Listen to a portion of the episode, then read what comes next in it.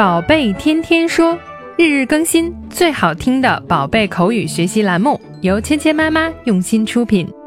宝贝天天说，芊芊妈妈。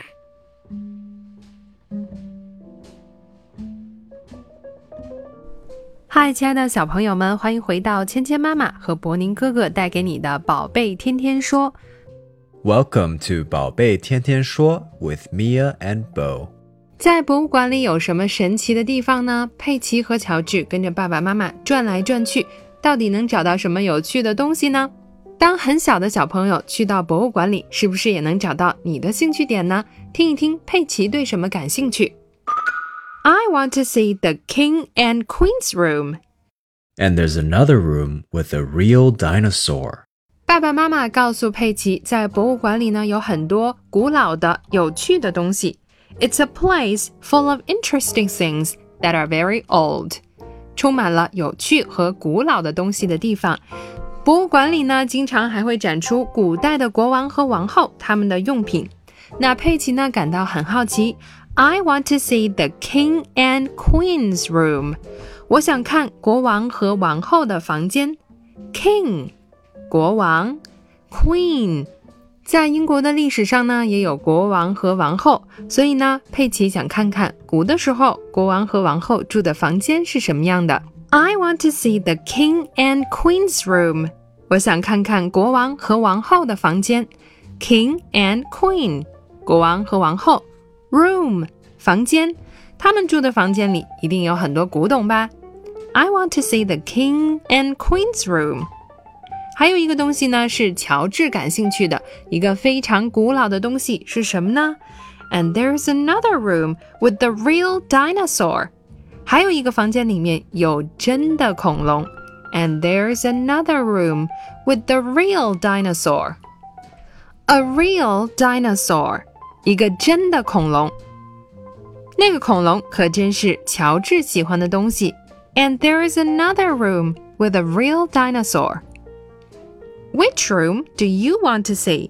The king and queen's room or the room with the real dinosaur? 小朋友们想去哪个房间看看呢？是国王和王后的，还是有一个真的大恐龙的房间呢？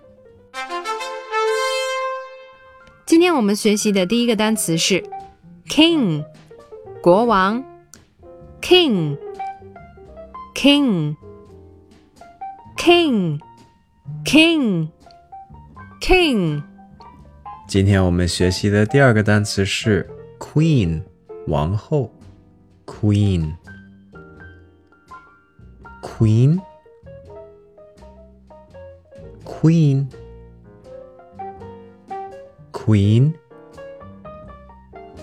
queen 接下来我们来练习今天的跟读作业。I want to see the king and queen's room. I want to see the king and queen's room.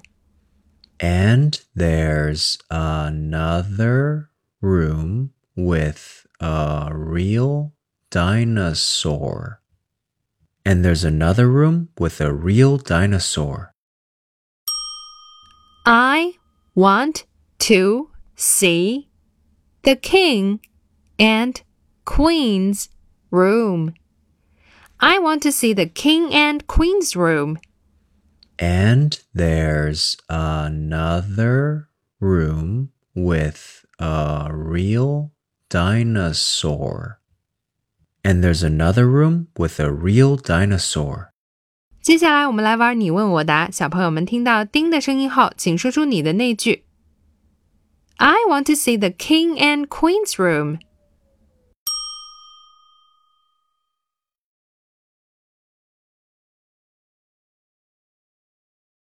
Very good.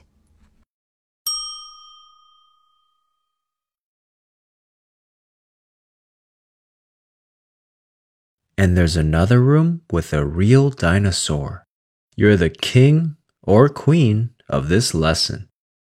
好，今天的内容就到这里了，小朋友们学会了吗？